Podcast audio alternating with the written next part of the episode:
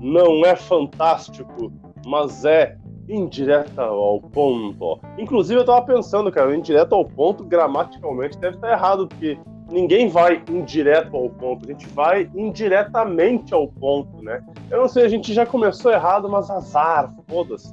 É, é, tudo aleatório, é muito louco, não tem muito limite. Quem tem limite é município. E, e também estados, né? Tem estados que têm o limite para que cruzem com outros países, né? Os estados fronteiriços com, outro país, com outros países.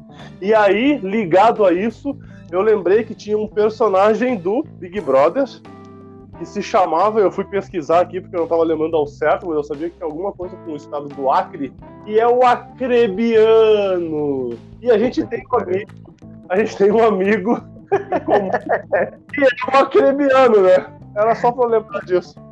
Boa tarde, né? Tu falou aí de limite, município e Acre, né? Sabemos que o Acre tem fronteiras invisíveis, né? Porque elas não existem.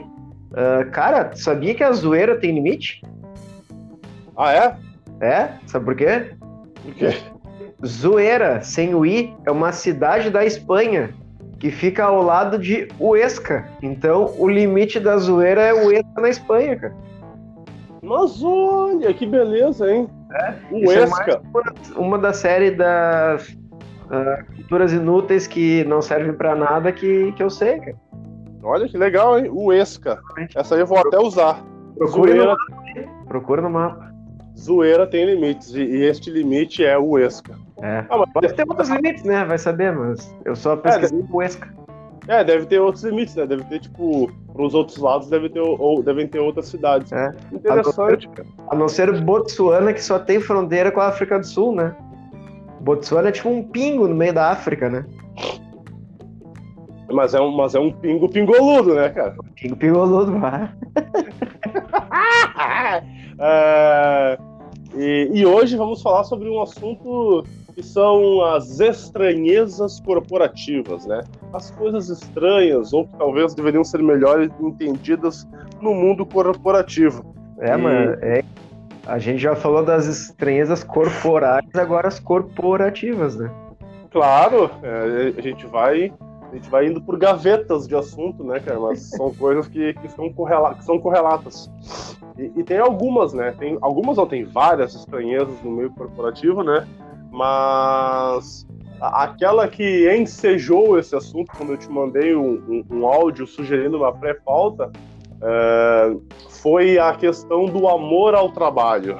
Eu vejo muitos gestores que é, e isso dentro de uma empresa, não, não uma empresa familiar, quando pensem numa empresa normal, uma empresa de médio, grande porte, que não seja com perfil familiar. Mas tu vê, assim, muitos gestores dizendo então, tu tem que ter amor pelo que tu faz, tu tem que amar o teu trabalho. Cara, é, é, eu, eu, eu detesto esse negócio desse romantismo do trabalho. Para mim, tem que ter profissionalismo, dedicação, vontade de crescer, claro, a ambição, né? Mas amor, velho. Amor eu tenho por férias. Amor eu tenho pela minha família, amigos, por curtir uma paisagem da natureza, por descansar, por fazer algum hobby, uma atividade física. Agora, por trabalho, eu faço check-up todo ano, não porque eu amo, eu preciso. Eu trabalho porque eu preciso. Eu tomo vacina da gripe porque eu preciso.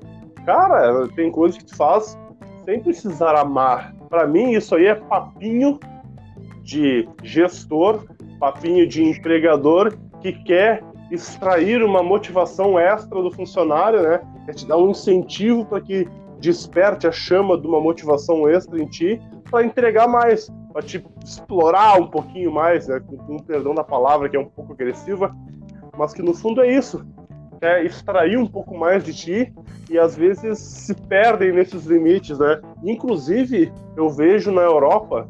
Na Europa. Em, na, é um país da Europa. Eu vejo em países da Europa um movimento que está ocorrendo de busca pelas seis horas de trabalho. Ou seja, a gente já teve lá no século 17, 18, 19 umas, as migrações, né? Os, a, os processos de luta, de revolução dos trabalhadores, especialmente na Inglaterra, na Alemanha, buscando a redução de 14, para 12, para 10, até chegar às 8 horas atuais que, que, vigoram no mundo, e hoje existem já movimentos uh, pró 6 horas. E eu conheço gestores muito próximos de mim que, que acham que o funcionário tem que chegar de manhã e não tem hora para sair. E eu sei que tu já vivenciou isso também.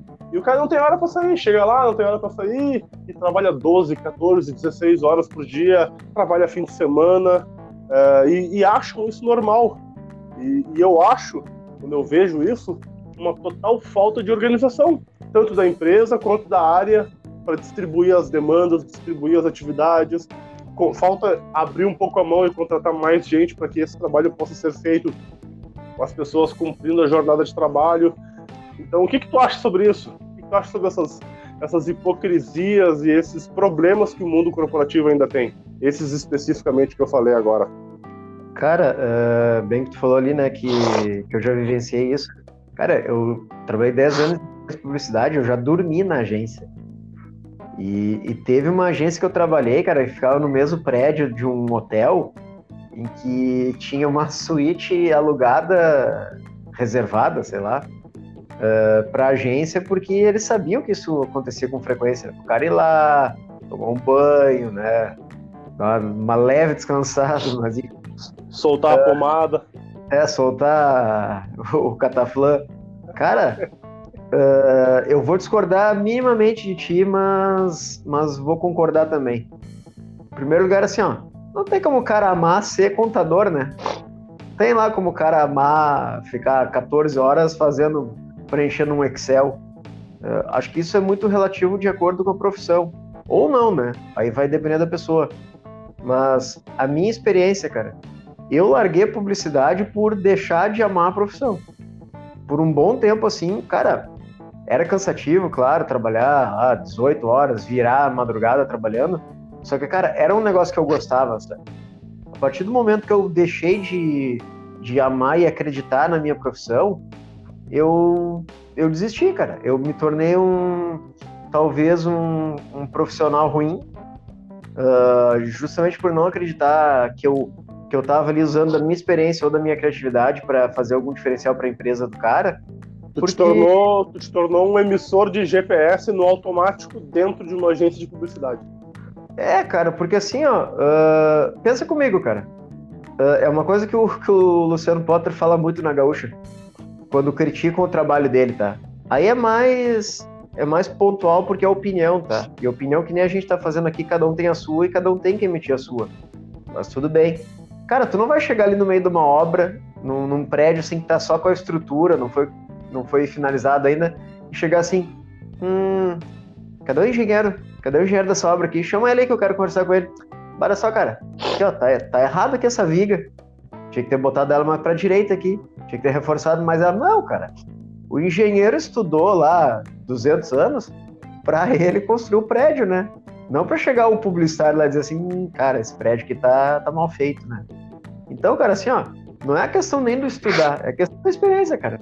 Se tu tá pagando uma agência de publicidade para uh, criar uma campanha, para criar uma estratégia para te vender mais, para te se aproximar mais de algum tipo de público, cara, minimamente aquelas pessoas têm uh, uma mínima credibilidade para poder fazer aquele serviço, né? Não, cara, a partir do momento que os caras. Que os caras. Tem uma, uma história que eu não, eu não vou nem explicar, vou exemplificar então uh, um carro, tá? Era o lançamento de um carro de uma determinada marca aí de fora do país, que era o lançamento desse carro, tá? Era um carro bem Jack foda. Motors, Jack, Jack Motors. Esperado. Mas não era chinês, não era chinês, era, era de um país da Europa. Uh, que no passado, não, não colonizou o Brasil, mas, mas tá no vídeo.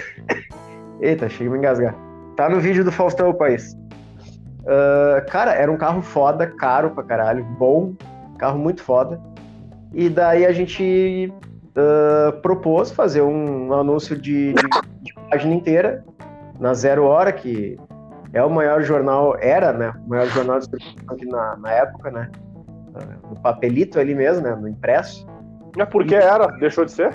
É? Não, que hoje uh, o jornal acho que já está uh, menos utilizado a- aliás, a função do jornal é o cachorro cagar, né?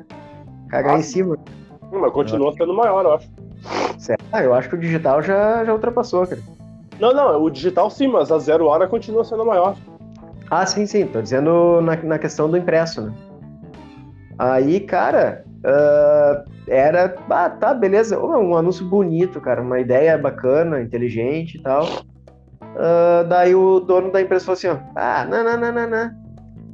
Isso aí é uma, uma página desse tamanho para botar um carro só. Vamos botar seis, então. Eu tô pagando aí X pra, pra um carro só. Vamos anunciar seis. E, cara, não tem Cristo que, que, que do cara escutar de, de fazer isso. E ao contrário, cara, uma outra empresa bem menor, de carros coreanos, que são uma merda. ah, na verdade, era uma empresa que, que vendia carros coreanos e estava começando a vender o Jelly. Os Jelly que parecia. parecia um ovo, aquele carro. Era um amarelo gema. Ah, o cara aceitou. Eles tinham um carro que era muito bom, tá? Eles compraram a Volvo, pra ter noção. Então, eles pegaram toda a tecnologia e o conhecimento dos engenheiros da Volvo e levaram para os carros deles. Óbvio, eram mais baratos porque não tinham toda a história da Volvo, né? Cara, o anúncio era simplesmente assim, ó. Um silêncio. Alô? Tô te ouvindo, Tá tô te ouvindo. ouvindo? Era uma página toda em branco. Era uma página inteira toda em branco. E o carro bem pequenininho lá em cima no canto esquerdo. E. Caramba, ô, ô, meu, tu tá. Isso aqui tá o sala de redação, tá tu tossindo e eu espirrando, cara. Dois velho. É, vamos fazer um programa legal então. Daí, cara, o anúncio era assim, uma página toda em branco, o carro bem pequenininho lá em cima na margem esquerda e escrito assim, ó, de longe a sua melhor opção. Era como Olha, se tivesse uma perspectiva de longe.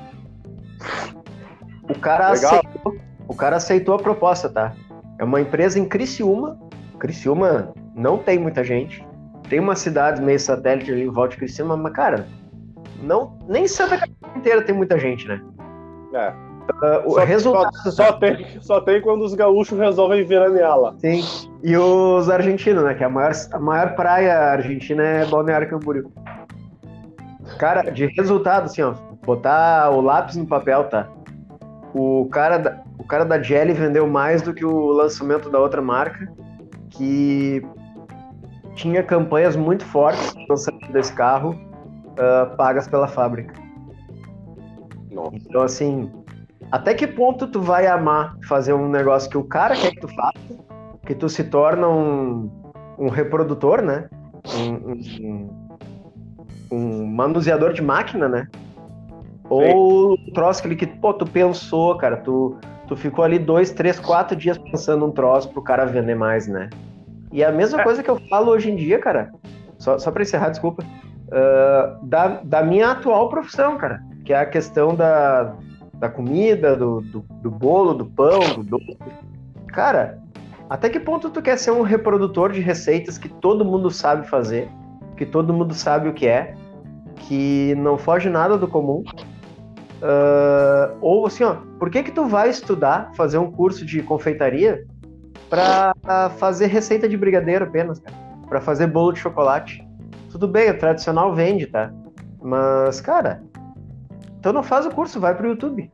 O YouTube te ensina a fazer qualquer coisa hoje em dia. É, é que eu, eu tô entendendo o que tu tá falando, né? Tu tá falando, na verdade, sobre ah, a pessoa que. Tu tá contando uma história de uma pessoa que ama o que faz e quando deixa de amar o que faz, busca outra alternativa que esse amor volte a existir, né?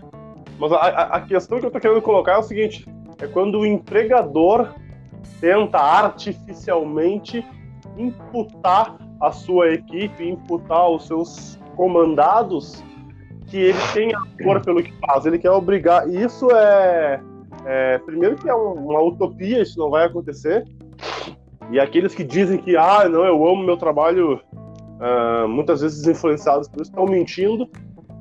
Eu, é, é- é esse o ponto que eu tô falando. Primeiro, tu precisa amar o que faz, para fazer bem, ou se tu fizer com dedicação, com profissionalismo, com entrega, tu vai conseguir render. Eu, eu, eu não consigo ver assim a possibilidade, a, a necessidade, melhor dizendo, de eu amar o que eu faço para eu ser um bom funcionário. Claro, até, claro. Por, até porque, assim, no meio corporativo, especialmente quando tu trabalha para um outro empregador, tu tá construindo, alimentando o sonho de outro. Tu tá enriquecendo o teu empregador. Tu não tá vivendo teu sonho. Então dificilmente tu vai amar. Eu acho que. Eu não sei, eu, eu, talvez eu esteja um pouco. Eu, esteja não, cara, assim, eu acho que a gente só ama aquele sonho que a gente acredita, que a gente cria a nossa forma. E às vezes nem criando a nossa forma, nem tendo é, um empreendimento que a gente come, que a gente inicie, às vezes nem com, com as coisas acontecendo conforme tudo aquilo que a gente planejou, chega um momento que a gente deixa de amar, porque as coisas começam a não dar certo, é, problemas começam a aparecer, limitações de impostos, de concorrência, enfim, às vezes tem coisas externas que te impedem. E isso já, já é um problema que, que afeta qualquer um. Agora, quando tu tá no meio, tá, tá, tá fazendo uma atividade que é totalmente voltada para o interesse, para o sonho de outro, amar isso, amar é uma palavra muito forte. Eu acho uma Cara, palavra muito forte. É que assim, ó, de repente o teu sonho e o teu amor no profissional pode ser virar um, um, um CEO, um presidente de uma empresa gigantesca. Aí, cara, tu, tu vai ter que, além da dedicação, amar o que tu faz, porque eu larguei a publicidade, cara, justamente que eu tô te falando, por amar mais. Eu não, pra mim não era mais legal ficar 15 horas por dia trabalhando. Teve empresa, cara, que era uma merda de trabalhar, só que pelo pessoal, pela, pelo tipo de cliente, por várias outras variantes, né? Era bom, o cara gostava daquilo. Eu acordava empolgado para trabalhar, cara. Por mais que meu salário fosse uma merda. Só que assim, ó, vai, eu acho que vai muito de encontro com a pessoa, com o que ela quer e com, com os sonhos dela, né? Acho que o amor e o sonho vai estar muito ligado nisso aí. É, isso eu acho. E, cara, assim, ó, hoje, cara, quando a gente uh, tava falando na pré-pauta uh, sobre isso aí, que eu, cara, eu fiquei muito empolgado com essa história, porque assim, ó, não pelo, não pelo amor das minhas experiências antigas, mas, cara, para cada exemplo que tu der, para qualquer exemplo que tu der, eu vou ter uma história. Porque assim, ó, o, o publicitário, cara, ele é uma. Tu se transforma na mulher que quer comprar uma roupa, no velho que quer comprar uma caminhonete, na criança que quer comprar um brinquedo. Então, assim, ó, para qualquer exemplo que tu der, história que tu der falar, eu vou dar um exemplo. E justamente nessa aí que tu fala do, do empresário uh, explorar teoricamente para atingir um objetivo dele que é financeiro, né? É, aí, quando eu falei explorar, parece uma coisa injusta, mas sim, eu, tipo, ah, eu, eu, até acho que é uma, é uma estratégia dele. É uma estratégia, só que assim, não é aquela estratégia que tu, tu como empregado, tem que engolir. Eu, eu, acho que é uma estratégia do empregador, acho válido, acho que vão ter pessoas que vão comprar ideia, que vão, que vão entregar mais. Eu, se fosse um empregador, talvez eu faria o mesmo, não vou ser hipócrita de dizer que não, mas eu acho que o cara tem que ter um, um, um senso crítico, né? E, ai, não, meu chefe disse que eu tenho que amar meu trabalho, agora eu vou amar, eu tenho que despertar o amor. Cara, eu não. Se Justamente, me cara. Se eu me vou... perguntarem no meu trabalho hoje, tu ama o que tu faz, eu vou dizer que não. Não, e vou justificar com contundência o porquê não. Eu acho que tem que ser transparente. Mas é, é só essa cara, questão. Não acho que é errado. Só aí acho vai... que é um jogo, né? Um cabo de guerra. Sim, aí vai um pouquinho do exemplo que eu te dei lá de. Não tem como o cara. Claro, né? Tem casos específicos, mas não tem como o cara amar passar o dia preenchendo no Excel, tá? Por exemplo, assim, ó, eu sei que tu gosta, cara. Tu é um cara que gosta dessa área mais administrativa, tu é um cara dedicado pra caralho. Uh, a gente já ouviu várias vezes as tuas histórias de, de trabalho, assim. Cara, eu sei que tu é muito foda no que tu faz, sabe?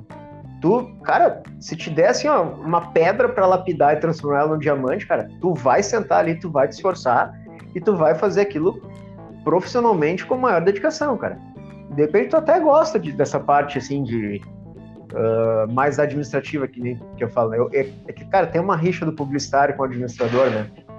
E, tipo, mas enfim. Uh, mas, mas, cara, por exemplo, assim, ó, tu tem lá uma meta para bater, tá? Uh, por mais que tu não ame o teu trabalho, tu vai ir uh, com o sentimento, com a emoção naquilo, para bater aquela meta e ganhar algo em troca, né? pode ser financeiramente, pode ser que nem na. Eu, eu vou me permitir citar a empresa, tá? Porque os caras são muito foda, cara. Eles são muito bons no que eles fazem com os funcionários. Uh, eu trabalhei muito em muita agência de publicidade que comunica apenas para os empregados, tá? É uma comunicação interna, que é o endomarketing. Não, a gente não faz um comercial de TV, por exemplo. A gente comunica Sim. pro funcionário. Cara, aviação Ouro e Prata, que, que tem a sede aqui em Porto Alegre, eles eles têm lá um, um programa que é o Motorista Show. O cara que não recebeu nenhuma reclamação, que não tomou multa, que não saiu da linha ali, no final de cada mês ele participa de um sorteio de vários eletrodomésticos e no final do ano tem uma festa que era sorteado um carro de 35 mil reais, isso lá em há mais de 10 anos, cara. Uh, de 35 mil reais para os caras que chegaram lá. Uh, tipo, tem o cara que é classificado no mês, né? E tem o cara que não tomou multa, reclamação o ano inteiro.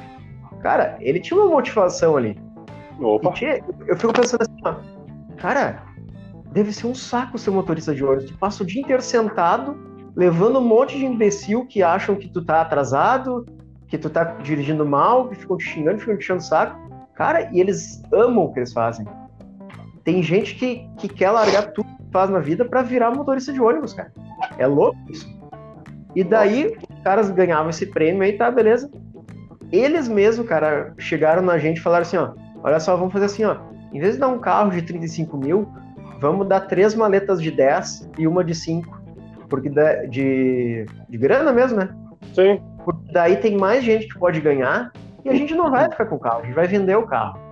Cara, a gente ouviu eles, tá, beleza. Aí tem um troço que o cara ali, ó, pô, é, é bom para a empresa não pagar multa, não ter um cliente satisfeito e tal. E é bom para o cara ali ganhar a graninha dele, um micro-ondas, sei lá, uma geladeira, né? Beleza, ele, ele teve que atingir uma meta, né? Vai, é imagina o cara ganhar um Pix de 15 mil reais. pois é, meu. Cara, era muito foda uh, as festas. Cara, é, é, uma empresa muito boa, cara. Assim, ó, é difícil de eu elogiar 100% uma empresa, cara. E eu conheci eles por dentro, assim, ó, a fundo. Mas... Conheceu eles por dentro e a fundo. Qual, é, qual era a tua relação com essa empresa? A gente foi gravar um vídeo, cara, no dia do motorista. A gente foi uma equipe lá, nós estávamos entre três só da, da agência, e um motorista, cara, dirigindo ônibus por Porto Alegre, cara. Cara, e o, o cara chorava, assim, ó, de, de se emocionar da, da história de vida do trabalho dele, cara. Em compensação, essa empresa eu não vou poder falar, não vou poder falar o nome, mas assim, ela fica ali em Eldorado, tá? Ah... Ai, meu Deus. Ela fica ali em Eldorado, mas tem bastante empresa. Não é a Dell, mas enfim.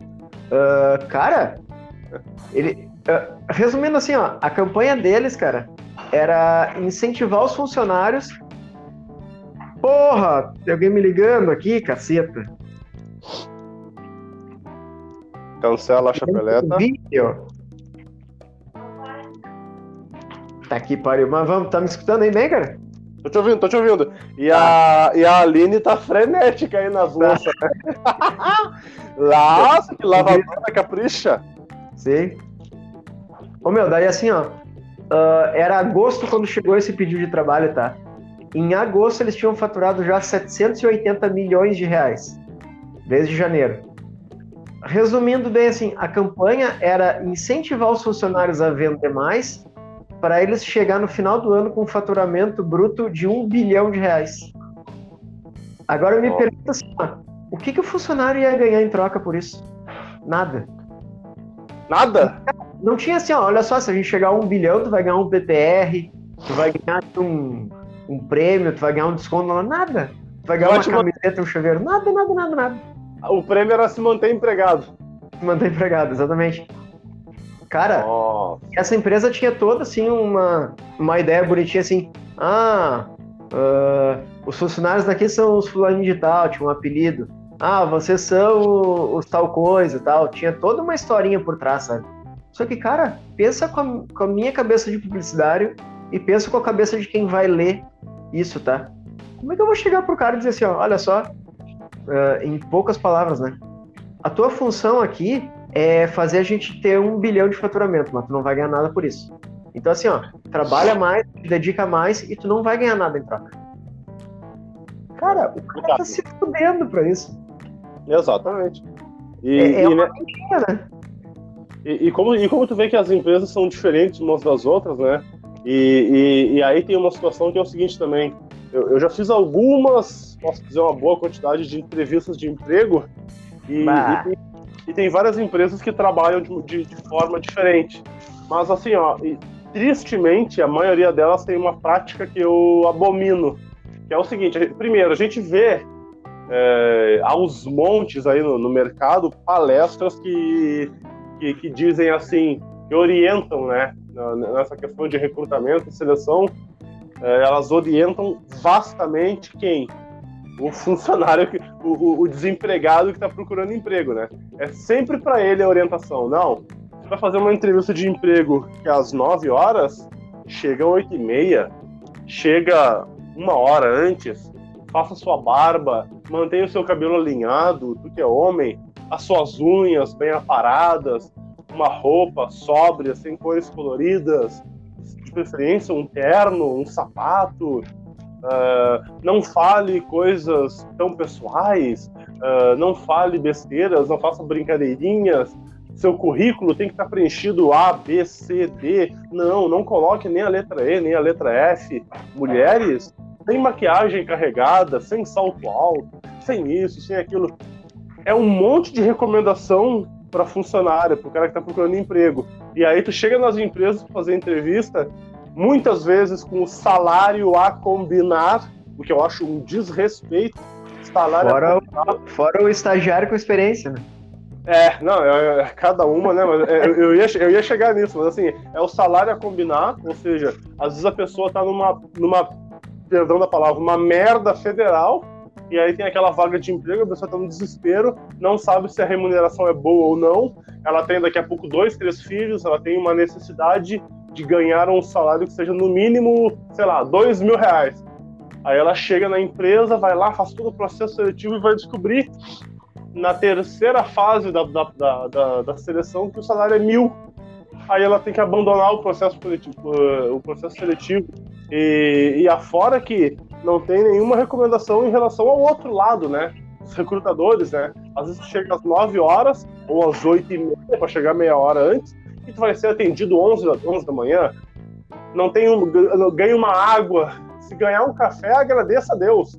Se ganhar um café, agradeça a Deus. Passa fome, uh, vai fazer entrevista em locais distantes, um processo seletivo com um monte de pessoa, dinâmicas de grupo, uh, inúmeras fases. Enfim, às vezes o cara é, o, que, o que transparece é que o empregador está fazendo um favor.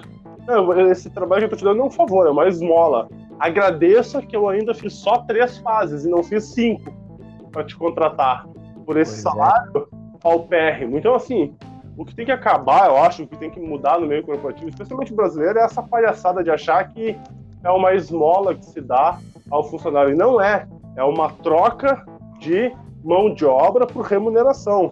E vamos lá. Aí agora é uma questão já científica. Se uma empresa, se uma empresa tem lucro ao final do mês, lucro ao final do ano, é obrigatoriamente porque o sal, a soma dos salários das pessoas que trabalham nessa empresa é inferior ao valor, ao que tem de agregado na soma do trabalho dessas pessoas. Ou seja, o que elas produzem vale mais do que o que elas ganham.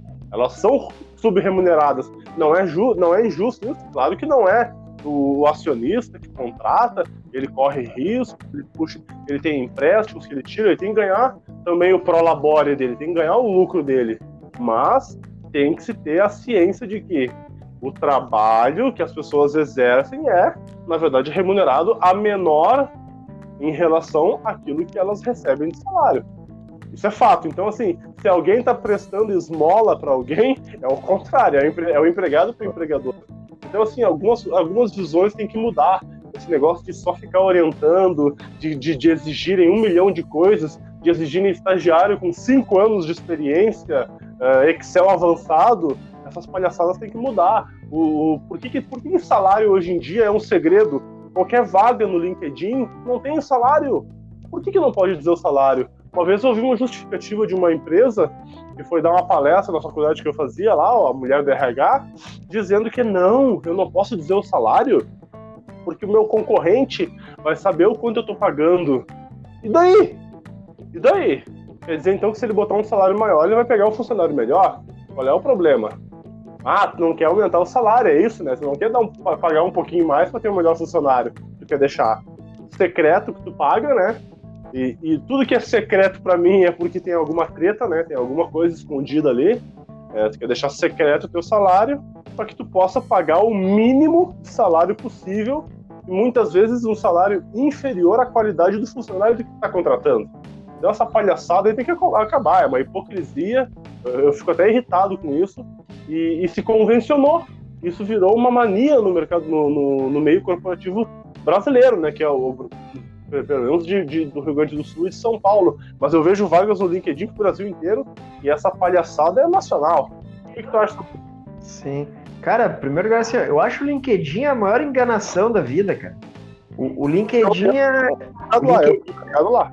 Só pra não, eu, eu consegui o meu emprego pelo LinkedIn. Ah, é? Não, mas não tô falando nesse sentido assim. Tô dizendo nas postagens, cara. Sabe, é, é uma coisa que eu tava te comentando ali, nome de curso, nome de palestra. Uh, notou que nome de curso de palestra sempre é uma coisa que não tem praticamente nada a ver com o assunto? ah, tipo, como.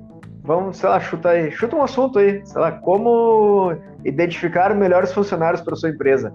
É como analisar a, as competências e características da puta que.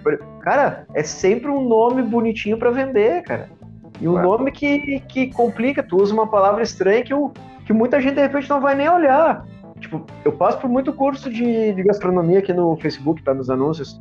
Cara, tem coisa que de repente, assim, ó, eu faria e pela palavra que tá ali eu nem abri. Que o cara passa reto assim, mas que talvez não me interesse, mas de repente te interessa um conteúdo, né? É, em primeiro lugar, o cara não sabe se vender. Segundo assim, cara, uh, eu concordo com tudo que tu falou, eu não vou nem comentar nada. Eu, eu só, assim, ó, acho que se é uma vaga muito alta, tudo bem tu ter uma, um processo seletivo mais longo, assim, porque é uma coisa extremamente específica, né? Mas foge da curva. Uh, mas, cara, eu, eu tenho uma tese que eu não vou defender ela antes de te perguntar as coisas, tá? De acordo com as suas respostas, eu vou defender ou não vou nem falar sobre ela. Eu já, eu já tive discussões homéricas com o nosso amigo acrebiano aí sobre isso. Uh, tu, tá, tu tá fazendo home office, né, na pandemia? Sim. Tá. Uh, como é que é a tua rotina de trabalho? Que, como é que é o teu dia, assim? Tu acorda, o que que tu faz? Como é que inicia teu dia e, e a transição do, do tu acordar até tu iniciar a tua, tua carga horária? Ah, tá. Não, uh, não na verdade, sim. Eu, eu, começo a trabalhar às oito. Tá, mas seria assim, tipo, tu, tu acorda, escova os dentes, toma um café uh, e a partir daí faz o quê? É, eu acordo uma, sei lá, umas sete e meia, é, faço esse, esse, ritual, né? Se preparar, vai no banheiro, lavo o rosto, come alguma coisa, e oito horas já ligo o computador e começo a trabalhar. Tá. N nessa transição aí, banheiro, computador, tu trocou de roupa? Tu tá com que roupa? Ah, muitas vezes quando eu sei que não tenho. É que é, é que é muito dinâmico o varejo, né? Mas às vezes não tem uma reunião de manhã cedo, alguma coisa. É, fico de pijamão. Ou daqui a pouco boto só uma camiseta, né? Porque é que nem Jornal Nacional, né? Bermuda para baixo, terno para cima. Sim. E se tiver uma reunião, já tô ali pronto com a camiseta. Tá. Uh, eu tô fazendo quase uma entrevista de emprego contigo, tá? Sim. Uh, tu acha que é melhor ou pior trabalhar em home office? Ah, eu vou te falar que eu gostei muito porque tu, é. tu, tu, não tem a questão do deslocamento para ir para voltar, tu não perde esse tempo, né? Aqui em São Paulo esse tempo às vezes é grande. Uh, tu consegue daqui a pouco num dia mais tranquilo, sei lá, conseguiu fazer tudo o que tinha que fazer, daqui a pouco tu vai lá e lava a tua louça, adianta alguma coisa na tua casa, terminou o teu trabalho, tu já tá em casa, tu não tem aquela pressão do chefe de estar do teu lado, te cobrando, é uma coisa mais por telefone, eu acho que foi, fica muito mais tranquilo, eu gostei. Enfim, eu aprovo o home office. Tá, beleza. Mas uh, eu tô tá. rendendo igual. Tá, isso que eu ia falar. Eu ia te perguntar. Era a próxima pergunta. Eu ia te perguntar se tu acha que rende mais ou menos dessa forma. Tu acha que tá igual? Não, assim, as, as demandas que eu tenho, eu tô rendendo igual, tem que entregar, não tem como escapar delas, né? Tô entregando e, e segue tudo a mesma coisa. O que, que eu acho só de diferente é que se tu tá lá no escritório, daqui a pouco tu entregou uma demanda, o teu chefe te olha, né? Quem é visto é lembrado. Eu tenho a ciência de que tu tá presencialmente, daqui a pouco teu chefe pode te olhar e te dizer, vou chamar o Rafael aqui e pedir para ele fazer esse negócio. Eu acho que daqui a pouco teriam mais coisas para fazer se eu tivesse presencialmente. Tá, mas, tudo bem. É... Mas isso aí é coisa do empregador. Ele, ele poderia tá. muito bem me ligar e passar. Porque eu tenho claro, fazer, tá, tá até, aí, até aí tudo bem, é do jogo, cara. Tu, tu é. tá recebendo um salário, por mais que tu goste ou não goste dele, tu tá ali uh, disponível para fazer o, o, que o teu superior de repente te pedir, tudo bem. Beleza. É, igual. Uh, tá. Só uma, uma dúvida agora que isso não, não tava no, na minha linha de raciocínio. O teu trabalho em específico é 100% interno ou tu tem alguma coisa externa? Independente não, é 100%... de uma reunião ou qualquer coisa. Não, não, é 100% interno. Na verdade, eu só tenho que ir no escritório, por exemplo, se der algum problema no computador que não tenha como resolver. Mas o meu tá, tá trabalho tá, tá. é 100% em casa. Tudo bem, o trabalho não, não, não tô nem falando disso, tô falando assim, tu não tem uma reunião com alguém de fora. Todas as suas reuniões, independente se presenciais ou não, independente de pandemia é. ou não, são internas. Sim, eu não lido com o público externo. Tá, beleza. Agora uma coisa que aí que eu queria chegar, tá? Eu te fiz um monte de pergunta aí para chegar nessa pergunta. Uh, cara, faz diferença para ti? Tu, tu Qual a vestimenta que tu vai trabalhar presencialmente? Ah, se eu fosse trabalhar presencialmente, eu usaria, sei lá, um, um sapatênis, uma calça jeans e Assim, eu, na verdade, tem, existe uma flexibilização que não ficou muito clara, mas assim, eu posso ir com uma camiseta polo ou uma camisa social de segunda a quinta. Sexta-feira é um hum. dia de um dress code mais, mais solto e pode ir com uma camiseta mais, assim, tipo, com uma estampa, alguma coisa assim, mais, mais solta, mas de calça jeans também. Então, basicamente é isso aí. Camiseta polo social de segunda a quinta e uma camiseta mais despojada na sexta, mas é calça jeans e tênis todos os dias. Inverno e verão. Inverno e verão. Tá, beleza. Aí agora que eu vou te perguntar. Qual é a diferença para ti trabalhar de bermuda, havaianas e regata no verão? No teu rendimento, no teu humor, na tua dedicação? Zero. Zero? Zero. Eu, eu acho uma besteira, inclusive, dress code de empresas. Eu acho um absurdo. Se eu tivesse uma empresa, só para te dar um parênteses, se eu tivesse uma empresa, eu muito provavelmente implantaria um sistema Google de liberar as roupas. Vai. Tá, é nisso aí que eu quero chegar. Uh, tu, tu não tá notando diferença trabalhar de pijama ou trabalhar presencialmente de, de camisa e calça? Não. Não? Tá, beleza. Pra, tá, então eu não tenho como defender minha tese, tá? Pra ti. Mas pra mim, cara, faz diferença, porque eu detesto usar roupa social. Eu, se eu puder passar o dia inteiro de calção o mais velho possível, o mais largo possível, Havaianas e a camiseta mais vagabunda possível, eu passo, cara. Que é o que eu tenho feito ultimamente, né? Eu não, eu não tô saindo de casa, eu nem troco de roupa praticamente. Enfim, cara, eu acho que assim, ó, o cara que, que faz um, um serviço interno, cara, não tem por que ele estar tá de terno e gravata. É verdade. Tu, tá, tu não faz essa, não sente essa diferença, tá? Mas eu acho, cara, que tem muita gente que que se sente desconfortável com isso.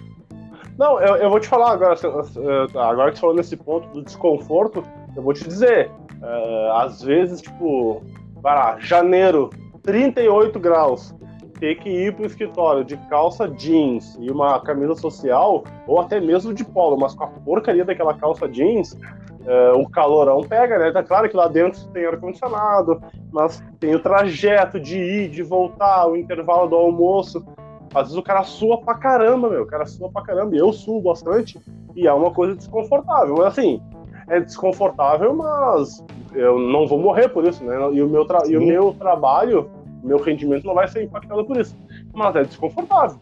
E eu, se eu pudesse, ia de bermuda. É que assim, lá no escritório tem uma questão que é o seguinte: é, pessoas de fora vão ao escritório.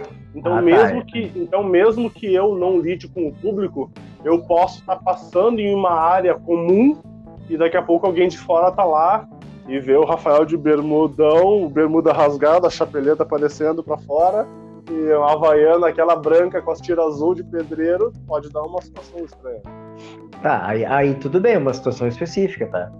É. Só que, bah, eu te perguntar outra, agora, uma outra coisa esqueci, cara. Ah, uh, eu vou citar o nosso amigo, tá? Porque não tem nada de mais falar isso. O Pachecão, velho. O acrebiano.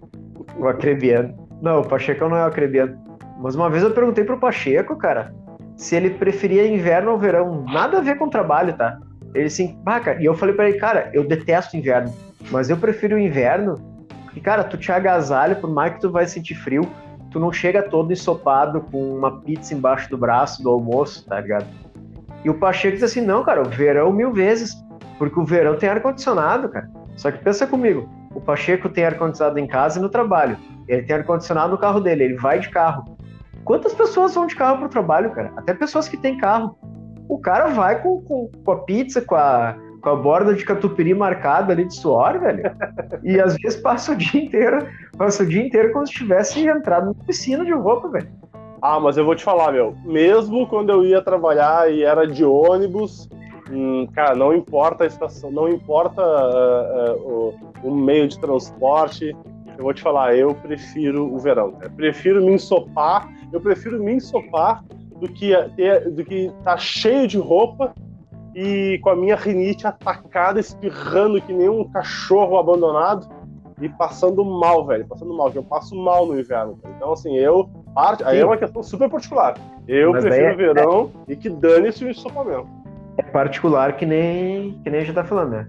Meu, eu, eu, enfim, tem, tem muito assunto, cara. Eu acho que isso dá até um outro episódio, tá? Mas eu vou. Se tu, se tu permitir aí, se não tiver nada mais a comentar sobre isso exatamente, eu vou virar a página para um outro assunto uh, disso aí. Um outro uh, que será o, o, último, a gente já tá já provavelmente do tempo. Mas vamos lá, taca ali pau. Cara, eu trabalhei assim, ó, em muitas empresas, tá? Realmente muitas empresas, tanto como fixo, como freelance. E, e que nem eu te disse aí, tem todas as experiências possíveis para te passar, tá? E, e, só um parênteses, tem um Excel, cara, um, um Docs, na verdade, que circula entre os publicitários aqui em Porto Alegre, que tu escreve anonimamente, tem a coluna empresa, a coluna data, a coluna o que aconteceu contigo, que tu pode escrever lá anonimamente, seu assim, ó, eu trabalhava na agência X lá no ano tal, e daí o, o cara chamou o, o, cliente de merda na frente dele. Ah, o, o chefe lá disse tal coisa para fazer. Cara, é um, um Excel colaborativo para saber se é bom ou não trabalhar no lugar, tá? Mas, Olha. Enfim, uh, e é muito engraçado, por sinal. Uh, aliás, uma das histórias que tem lá eu presenciei. Foi com dois colegas meus de trabalho. Que um diretor de arte mandou o, o anúncio pro, pro atendimento, para atendimento encaminhar para o cliente para ele aprovar. E o texto do diretor de arte para atendimento foi assim, ó, manda essa merda aí para aquele filho da puta dar uma olhada. E ela aqui, ó, encaminhou. Encaminhou. Ah! Errou! Aí rolou, resumindo uma palavra, né? Demissão, né? Claro. Demissão. Mas enfim. Uh, cara, eu trabalhei em várias empresas ali. A empresa que eu mais ganhei dinheiro, cara, não foi a melhor empresa que eu trabalhei para mim. A empresa que eu menos ganhei dinheiro na minha vida foi a empresa que eu mais me sentia vontade de trabalhar.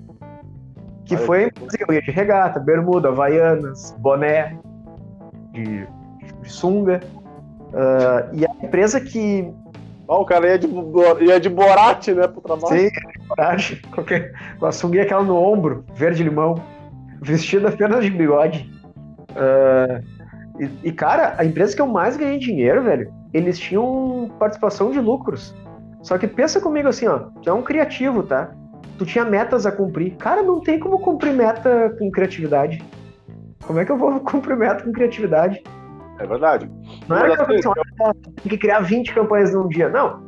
Era um troço assim, ó, uh, inexplicável. Não, não tinha um, uma diretriz. Não, mas tá. sabia, sabia que dá para criar, por exemplo, algumas coisas, assim, por exemplo, pesquisa de satisfação do cliente. O que que tu achou? Do, dá, dá para tu criar umas coisas quantitativas, né? Para tentar é mensurar, não... por exemplo, o que que tu achou do texto criado pela agência. Aí a nota que aquilo receber vai para ti, entendeu? E aí tem um indicador. Ah, você Cara, mas é... 7, 10, nesse... dá pra criar alguma coisinha. Nesse caso não era assim, cara. Nesse caso era questão de faturamento. Só que pensa assim, ó, como é que eu, não, redator, não. Não, mas vou fazer o faturar mais? Não, mas eu digo assim, pro faturamento mesmo, olha só. Vamos supor que a empresa tinha uma meta de fazer, de, de ganhar, uh, sei lá, faturar um bilhão no ano. Aí a empresa fatura um bilhão no ano. Essa é a meta geral. Faturou um bilhão no ano, a empresa toda ganha. Só que assim, o PPR vai ser tipo 50% para cada um. Aí tá. Aí tá Hã? Beleza, não, eu entendo como funciona, mas pensa assim, ó. A questão dessa empresa era faturamento, tá? Como era é só faturamento. Eu... É, só faturamento. Aí é ruim. É que eu, redator, ou o cara que fazia arte ali do meu lado, a gente ia influenciar se o teu cliente ia gastar mais ou menos contigo. Ah, isso é verdade. Ah, não tinha como. A gente até propunha, né? Mas muitas vezes não é nem passado adiante, cara. Mas é. enfim. É, não, tinha, tinha que ter metas individuais, metas diárias é, de cada área. Ah, nota, Ele... nota do teu trabalho. E, cara, ganhei muito dinheiro lá, só que, cara, eu não aguentava trabalhar lá. Eu, eu vou te dar só uma dica assim, tá? Uh, mas que barbaridade! De um cliente que a gente tinha. Uh, enfim. Foda-se, né? Muito... Eu falei isso na frente dos caras, mas enfim. Uh... Muito difícil. Hã? Bah, cara. Muito difícil. Complicado. Bem complicado. Mas enfim, uh, tô falando da empresa, tá? Não tô falando do cliente. Esse aí já é um outro assunto. Uh, tá, mas não é nenhuma dessas duas empresas, tá? O não, que... mas eu pergunto do cliente. Ah, ah difícil também, cara. Ah.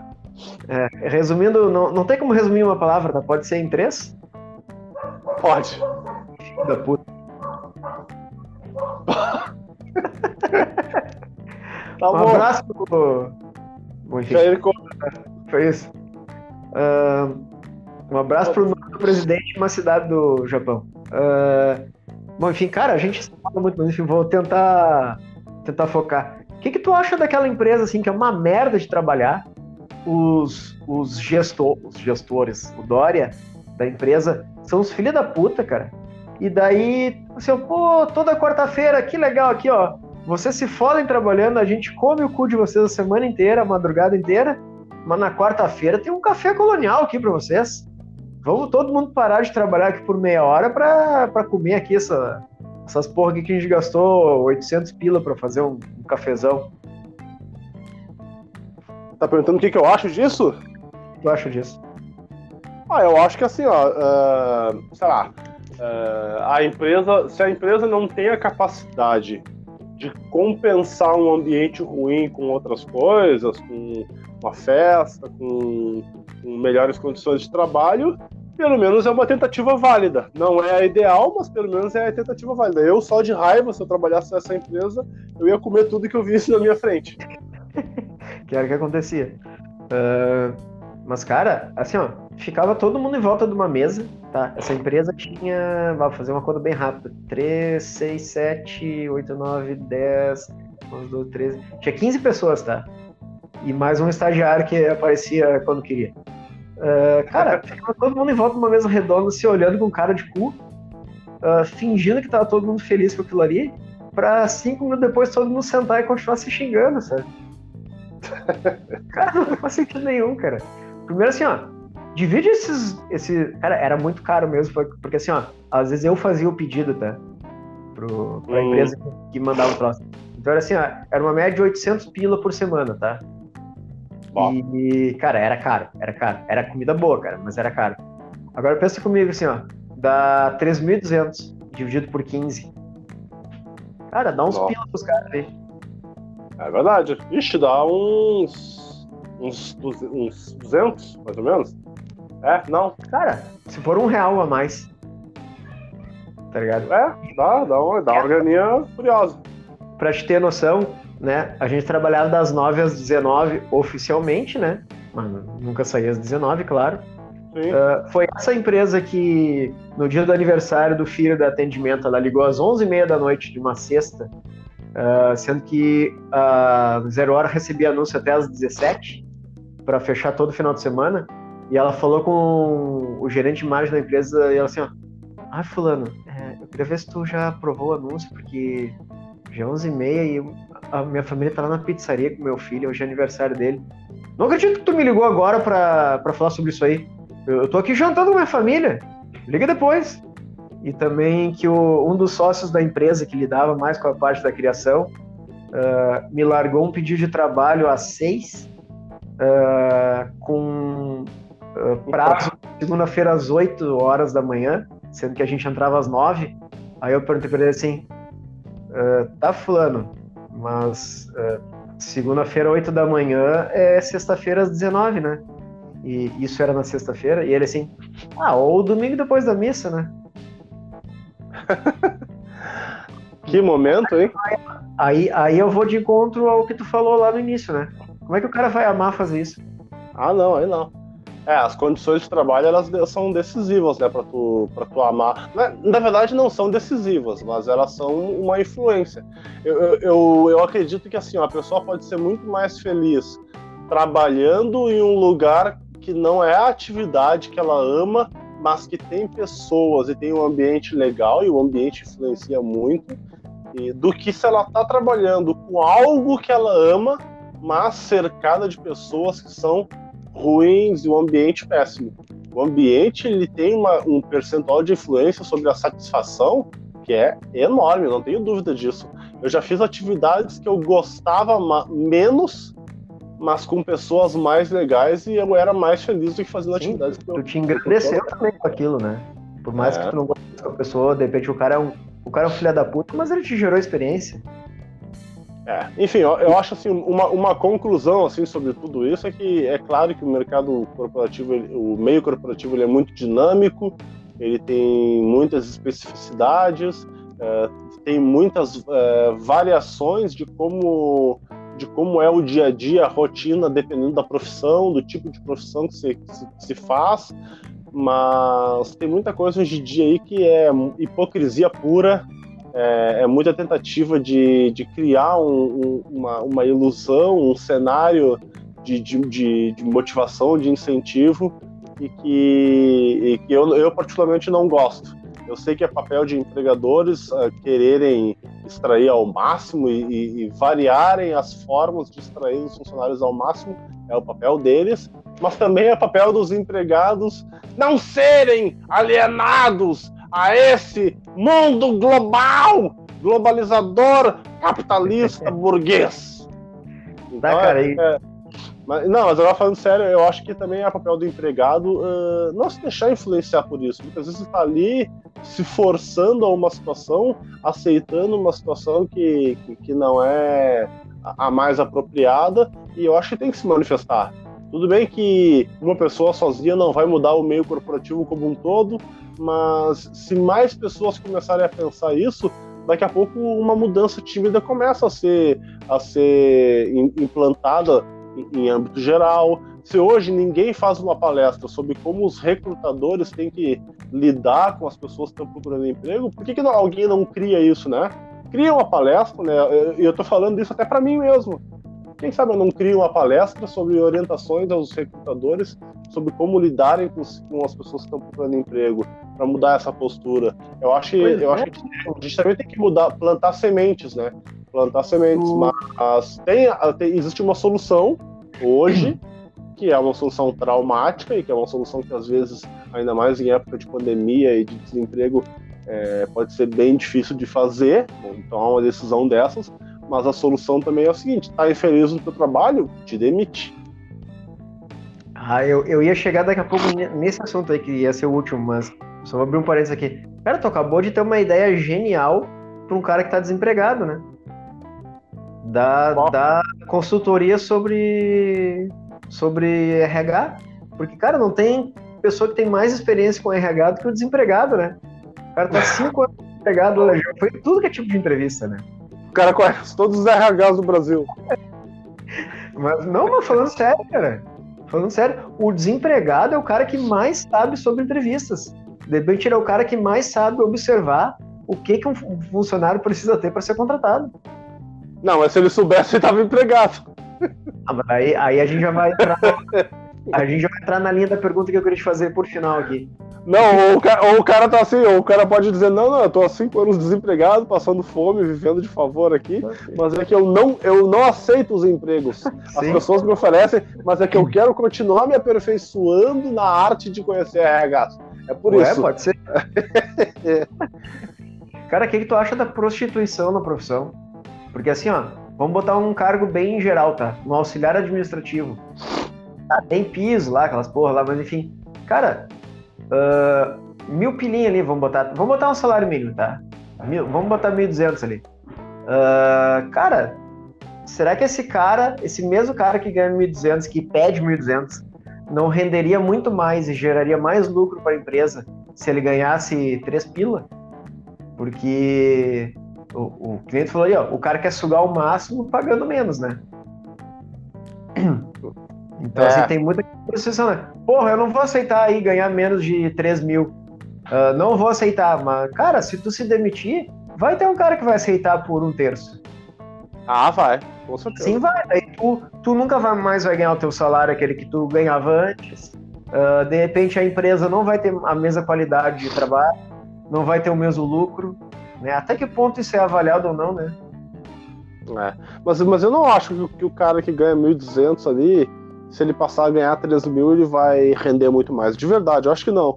Eu acho que num primeiro momento sim, mas tem, tem aquele negócio da pirâmide de, de Maslow, né? O cara vai lá, nos primeiros meses é uma motivação, ah, nossa, tô ganhando muito mais, eu tô, tô, mais motivado, vou fazer isso, vou fazer aquilo, mas chega um momento que o cara se acostuma com aquele valor, é, aquele valor é incorporado à normalidade dele e o rendimento se estabiliza, às vezes até dá uma caída. Eu acho que, claro, é, depende muito mais da, da, da responsabilidade. Da responsabilidade claro, claro. do cara, do profissionalismo e também da capacidade do empregador de passar mais atividades para quem está ganhando mais. Eu é acho que, que na verdade tá... ser mal, cara. Mas... Eu, a minha dúvida seria assim, ó, tipo, até que ponto o cara está contratando um cara que pediu 1.200 e deixou de contratar o cara que pediu 3 e da diferença de qualidade do trabalho dos dois. Ah, bom, bom, pode ser. Ou às vezes o cara é só ambicioso, né? Tem que ver o currículo realmente. É que, é. é que, é que assim, currículo. É, é que tem, tem, tem, existe uma questão que ela é obscura e que, e que é um complicador para os empregadores, para os recrutadores, que é o seguinte, cara. Às vezes tem dois caras competindo por uma vaga. Um tem um currículo ótimo, o outro nem tanto. Mas tu contrata os dois e o que não tem o currículo tão bom, ele é muito mais dedicado, ele conhece muito mais coisas que não estão no currículo dele. Existem, às vezes, o conhecimento, a dedicação, o profissionalismo que fazem com que o funcionário com pior currículo, às vezes, seja muito melhor do que o que tem melhor currículo, do que, tem, do que tem o melhor currículo, na, na, verdade. Muitas vezes o cara que tem um, um currículo muito bom se acha muito bom e é meio acomodado, meio preguiçoso, e o cara que não tem um currículo tão bom ele está com a gana, a sede, a vontade de aprender. Eu conheço empresas, eu acho isso muito certo, que contratam às vezes o cara que não tem um currículo tão bom e moldam o cara, preparam, Sim. desenvolvem. Isso que eu acho importante, eu acho que às vezes falta em algumas empresas, só querer o cara pronto. E às vezes o cara que está lá para ser lapidado pode entregar muito mais do que o cara que já está pronto. Mas isso aí é um parênteses, né? E tem uma relação com um negócio que acontece também na, nas empresas que para mim é muito grave, que é a, questão da promoção. além desse negócio do currículo, que às vezes ele é enganador, às vezes o cara tá lá, ele é um assistente e o cara já está trabalhando há meses, há anos como analista. O cara entrega atividades que são extremamente complexas, o cara faz um trabalho que é muito maior do que aquilo que se espera dele e, e o cara precisa provar meio que dando um, um, uma entrega a mais para a empresa, trabalhando de graça às vezes, né? Fazendo coisas que não seriam da, da, da, do seu escopo para conseguir uma promoção. Então, às vezes isso, isso, acontece, cara. Às vezes o cara já está lá, como assistente, trabalha pra cacete, trabalha, faz muito mais coisas do que um assistente, e ele precisa provar que ele é melhor do que um assistente para virar analista. Quando vira, não é o contrário, né? Eu, eu, e, e, aí fica uma discussão, porque às vezes o cara, na, na verdade, será que a promoção para um, um, assistente não deveria ser pela qualidade das entregas dele como assistente? Ou seja, ele faz o trabalho de assistente, percebe, o, o gestor dele percebe a qualidade dele, da entrega e do profissionalismo dele como assistente, e aí sim ele dá uma oportunidade para ele se tornar um analista e ter essas novas responsabilidades. Em muitas empresas não é o que acontece. Em muitas empresas o cara tem que entregar mais para ir uma bigorna, ganhando uma micharia por meses até que ele seja percebido pelo seu gestor ou ele grite: olha aqui, ó, olha o que eu tô fazendo. Isso aqui é trabalho de analista, me dê uma promoção. Às vezes o cara tem que gritar, tem que pedir para conseguir a promoção que é merecida já há muito tempo. Mais é uma foda. das várias hipocrisias. É foda. Mas, cara, tu falou ali do moldar. Uh, todos os estagiários que eu contratei na minha vida como, como entrevistador, eu, eu fiz isso, sim. Uh, justamente por um motivo, tá? Dois motivos. Primeiro que, assim, ó, eu... Cara, se eu tava em dúvida entre dois, eu chamava mais preguiçoso, né? Porque o, o preguiçoso, ele dá um jeito de encurtar o caminho, né?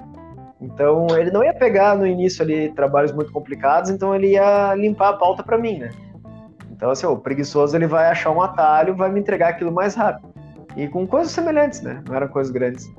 Mas, cara, eu vim como estagiário na carreira de publicitário numa carreira, num ambiente onde o cara dizia que todo mundo era filha da puta, ah, o cliente se merda, ah, ali, ó, o outro setor da agência ali, aquela filha da puta competente, você quer. Cara, gente brigar de soco, assim, quase. E, cara, eu eu botei na cabeça em um momento assim, ó, cara, eu não, eu não quero ser esse cara aqui. Eu quero ser o cara que não vai me dar só um trabalho de merda ali, ah, faz isso aí, aí, ah, tá, essa bosta aí, um cartão de Facebook. Cara, eu, eu assim, tá, o, o, tu tem que tirar um limão de uma limonada, né? Que nem tu falou aí do, do analista e do assistente. Cara, a partir do momento que tu viu ali, hum, tá aqui, ó, de um troço simples ele conseguiu fazer uma coisa boa, tu já larga uma coisa maior na mão do cara. Aí tu vai testando o cara para saber. Eu não ia promover ele, tá? É porque eu não tinha poder para isso, né? Uh, mas eu, eu podia, assim, ó, hum, pensar, hum, bah, eu não preciso fazer três campanhas grandes, eu posso largar uma campanha grande, só que de menor importância para o cara ali que ele vai conseguir tirar um negócio bom dali. Porque ele precisa aparecer, sabe? Só que, cara, até que ponto, assim, o gestor desse, desse assistente aí não tem medo também desse cara crescer e tirar o próprio emprego dele, né? É, tem, tem isso também. Mas, mas às vezes ah, tem isso, claro que, que tem, né? E, e às vezes tem também o cara de. O, o, o, gestor que vai lá e te sufoca nas suas ideias, tem uma ideia muito boa e o cara, não, não, não, não, não vamos fazer isso. Ou então, pior ainda, eu já vi isso, cara. O cara pegar a ideia do funcionário, dar uma mexidinha assim, Tá, faz dois né? risquinhos. O cara, o cara fez lá a Capela Sistina. Aí o cara aumenta os cílios lá do santo e diz que a ideia foi dele. Não, fui eu que fiz esse negócio. Eu já vi eu... isso, velho. Eu já vi eu isso. Já vi, eu já Teve vi uma... uh, campanha minha em site especializado em publicidade com, com a ficha técnica da campanha lá, redator, filha da puta de tal, filha da puta da Silva, que era o. e não o meu nome, que era o cara lá do Depois da Missa. Nossa senhora. É. Ou, a, ou, ou tem isso, né, de roubar a ideia, ou de uh, sufocar as ideias de um, de um cara, ou às vezes é uma total incompetência, uma total incapacidade de enxergar o talento. Isso também acontece. Ou, às vezes o cara. Eu já conheci gestores que ficavam uh, mergulhados na operação, trabalhavam que nem uns cavalos, ou, ou então viviam ocupados com besteiras e não e, e, e, e, se dedicavam exclusivamente aos números, a, às entregas e não tinham nenhuma capacidade de gestão de pessoas. Isso, isso, também acontece. Então, tem vários fatores, né?